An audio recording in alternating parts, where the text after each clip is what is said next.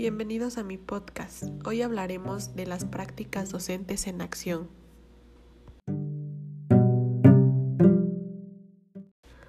Las prácticas docentes están integradas por un amplio abanico de capacidades concretas relacionadas con los ejes centrales de la acción profesional. La formación en estas capacidades se desarrolla a lo largo de la experiencia docente sin embargo, muchas de ellas requieren ser orientadas desde la formación inicial. Ellas hacen a la organización de las propuestas de enseñanza y su construcción metodológica a la toma de decisiones en la acción, en el manejo y gestión de los espacios, los tiempos, los grupos de alumnos, los recursos de enseñanza y de información, los procesos de evaluación. Programar la enseñanza es indispensable para asegurar una buena marcha de las actividades y orientar sus logros. Por más creativo y experimentado que sea el docente, es necesario que construya su propuesta elaborando la estrategia adecuada para los alumnos y el contexto particular. La programación permite también la coordinación de acciones entre los distintos docentes, favorece el trabajo en equipo y la comunicación, de modo de acompañar en conjunto los logros, las necesidades y dificultades del grupo de alumnos. Los componentes mínimos de la programación de la enseñanza son la definición de los propósitos educativos y de los objetivos de aprendizaje buscados, la organización y secuencia de los contenidos, la organización metodológica, las actividades de aprendizaje y las tareas que se propone a los alumnos, atendiendo a su secuencia y distribución en el tiempo y la selección de los materiales y los recursos.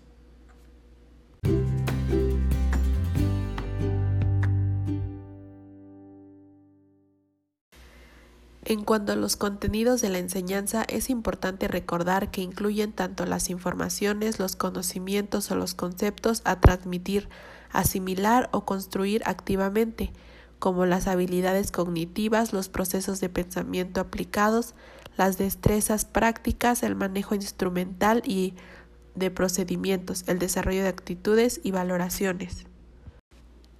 La organización metodológica de actividades y situaciones de enseñanza representa el núcleo central de la propuesta.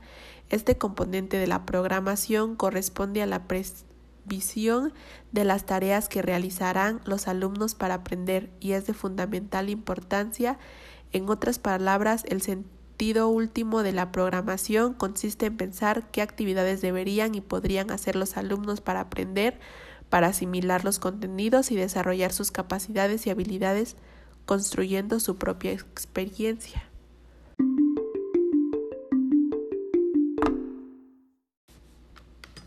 Se requiere prever los materiales y recursos como andamios de apoyo a las actividades y tareas, guías de trabajo o de lectura, ejercicios, estudios de casos, textos, diccionarios, tablas y gráficos, videos, bibliotecas, materiales concretos, instrumentos, laboratorios, computadoras, etc. La selección y la programación de los recursos deberán brindar a los alumnos la posibilidad de experiencias en el manejo e interacción con distintos lenguajes y formas de representación de la realidad a través de distintos materiales para el desarrollo de capacidades.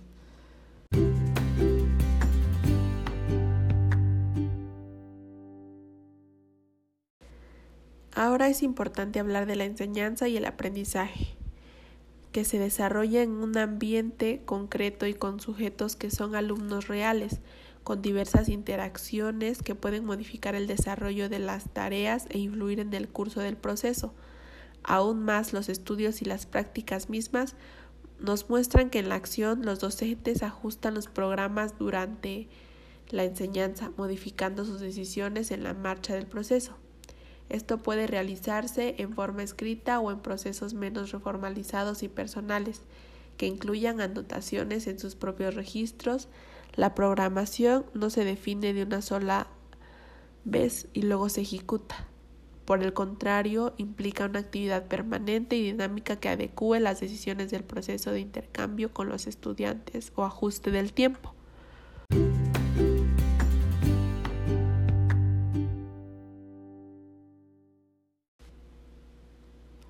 La clase es el ambiente interno y comunicativo que vincula a alumnos, docentes y recursos de aprendizaje enmarcados en coordenadas espaciales, temporales y socioculturales. La clase es el ambiente de aprendizaje y de enseñanza situada.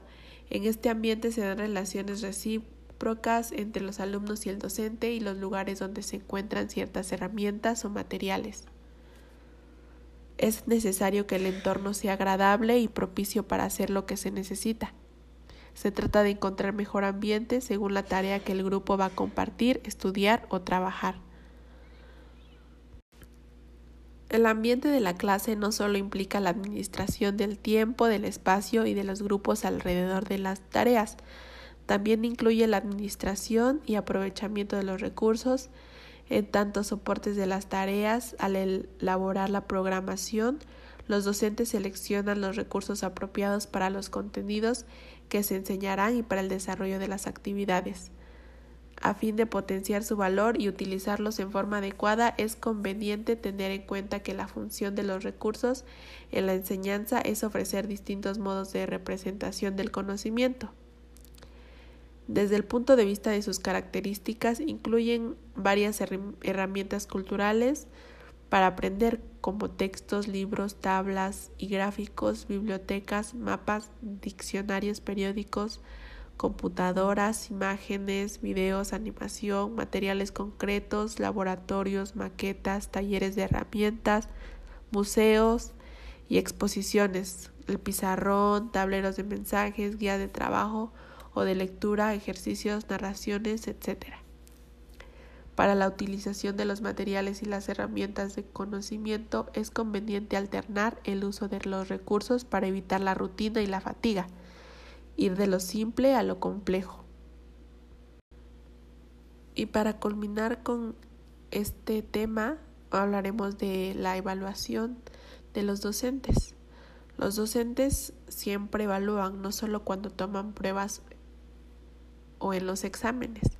Lo hacen diario de modos menos formalizados, tales como observar a sus alumnos, controlar el cumplimiento de las tareas asignadas, realizar el seguimiento de las rutinas en el aula o incluso con la distribución de distintas formas de recompensa o reprobaciones implícitas o simbólicas.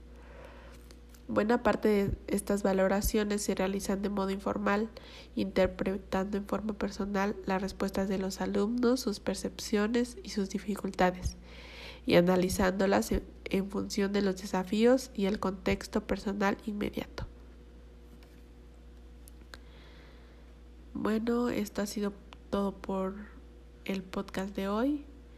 Espero les haya servido la información.